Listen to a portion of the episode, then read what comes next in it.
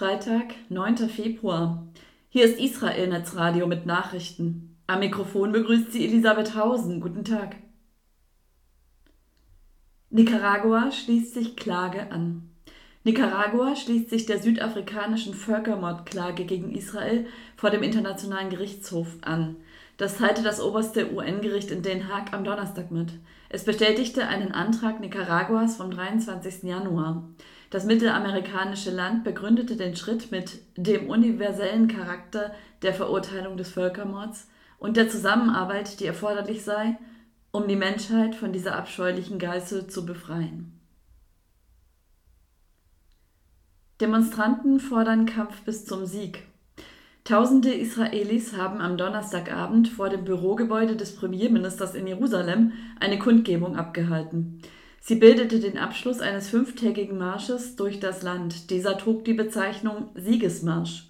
Die Demonstranten forderten die israelische Führung auf, den Krieg gegen die Hamas fortzuführen, bis ein wirklicher Sieg erreicht ist. Organisiert hatte den Marsch die Gruppe Reservisten bis zum Sieg, die nach dem Terrormassaker der Hamas vom 7. Oktober gegründet wurde. An dem Marsch beteiligen sich Soldaten sowie Angehörige von Gefallenen und von Geiseln. Gebet für Geiseln. Zu Beginn des jüdischen Monats Adar haben sich Zehntausende ultraorthodoxe Männer an der Klagemauer versammelt.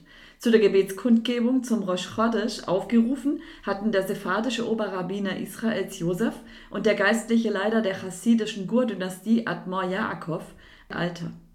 Die Gur-Bewegung ist aschkenasisch. Am Donnerstagnachmittag erbaten die Teilnehmer die Gnade des Himmels für das Volk Israel. Weiter sagte der Oberrabbiner, die Versammelten beteten für eine Rückkehr der Geiseln und für Heilung der Verwundeten. Sie beteten um Erfolg der Sicherheitskräfte und um Trost für die trauernden Familien.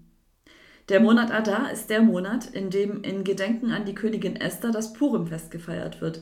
Das Thema des Monats ist Freude. Das jüdische Jahr 5784 ist ein Schaltjahr. Den Monat Adar gibt es deshalb zweimal.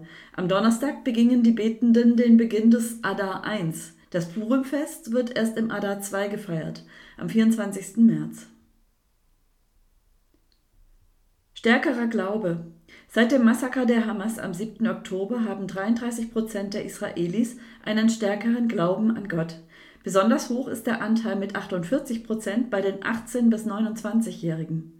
Das ergab eine von der Jerusalem Post in Auftrag gegebene Umfrage Anfang Februar. 8 Prozent verspüren einen nachlassenden Glauben, bei 59 Prozent ist er gleich geblieben. Der gestärkte Glaube drückt sich hauptsächlich in Gebeten aus. Soweit die Nachrichten auf Israel Netzradio. Am Mikrofon war Elisabeth Hausen. Shabbat Shalom.